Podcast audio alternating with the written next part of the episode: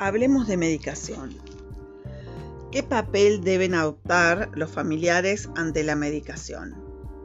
Los familiares deben colaborar en la administración de los medicamentos, ya sea recordándole al paciente cuándo deben tomársela, ya sea dándosela en el momento indicado. En ningún momento es tarea del familiar erigirse en un policía que supervisa que el paciente tome la medicación. Los familiares ya tienen bastantes problemas como para estar preocupándose y pedirle un esfuerzo tan importante. ¿Quién es? Es el psiquiatra quien debe asegurarse de que el paciente tome la medicación y quien debe negociar con él la toma. También pueden realizar esta función enfermeros, cuidadores, psicólogos, etc., dependiendo del esquema de tratamiento que se determine. Además de esta, hay otra función en la que los familiares pueden tener un papel relevante. Nos referimos a la observación y detección a tiempo de los síntomas de recaída. Si se fijan, la mayoría de las enfermedades no aparecen de golpe, en forma de un ataque fulminante. La mayoría de ellas avisa de una forma u otra con cierta anticipación. Por ejemplo, antes de la aparición de una gripe, es normal que nos duele la espalda o que tengamos molestias en la garganta.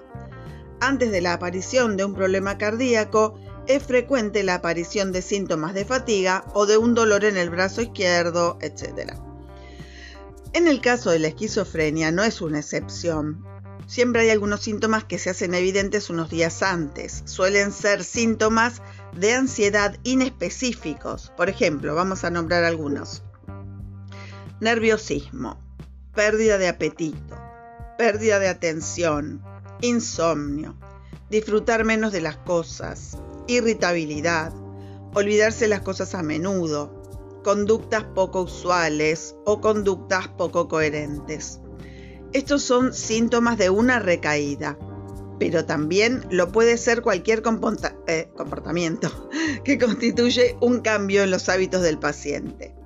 Así, no solo el insomnio podría ser un síntoma, también podría serlo el exceso de sueño si el paciente suele dormir poco o un aumento desmesurado del apetito en un paciente que suele comer poco, etc. Hay familiares que logran identificar los signos de recaída propios de su enfermo. Suelen ser actos que el paciente normalmente no hace. Una madre nos contaba que su hijo solía manifestar síntomas no específicos insomnio, anorexia, cierta agitación y angustia a menudo, pero que cuando veía que apagaba los cigarrillos de una forma determinada, los presionaba muy fuerte contra el cenicero y los giraba, haciendo fuerza con la muñeca de manera insistente, a ella ya no le cabía ninguna duda. Llamaba al médico y éste solía aumentarle la medicación durante unas semanas hasta que volvía a la conducta habitual. En otra ocasión, una madre nos explicaba que sabía cuándo su hija podía recaer por la forma especial en que se mm, movía el pelo, se lo revolvía. Lo hacía de una forma insistente y siempre el mismo mechón. Como se ve, no son signos especialmente raros ni síntomas propios de una enfermedad. Si se observa con detenimiento la lista de los síntomas de recaída, se verá que no son síntomas de la enfermedad, sino síntomas de ansiedad que cualquier persona puede padecer en determinados momentos de su vida.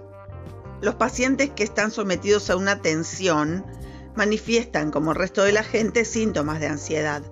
Pero, a diferencia del resto de la gente, estos síntomas se acrecientan y, en estos pacientes, desembocan en una crisis. Los familiares que observen estos síntomas, que los profesionales llaman prodrómicos, y los ven durante unos días, deben comentárselo al psiquiatra rápidamente, puesto que en muchas ocasiones, con solo aumentar un poco la medicación o quizás cambiándola durante un corto periodo de tiempo, se puede evitar las recaídas y este es, a fin de cuentas, el objetivo que todos perseguimos. Entonces, traten de recordar cuáles han sido los síntomas que han observado en su enfermo cuando ha tenido recaídas. Si no lo recuerdan, revisen la lista aunque no haya tenido ninguna recaída previa, es aconsejable tener esa lista en la mente. En muchas ocasiones hay recaídas que se pueden evitar.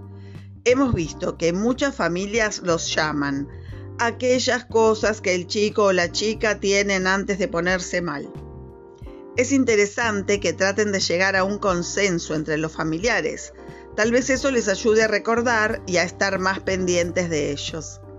También será interesante que aprendan a distinguir entre las conductas molestas de las que son signos de recaída. No hay que confundir las manías que el enfermo puede mostrar en algún momento o los hábitos que pueden disgustar o molestar a algún familiar con los síntomas de una inminente recaída.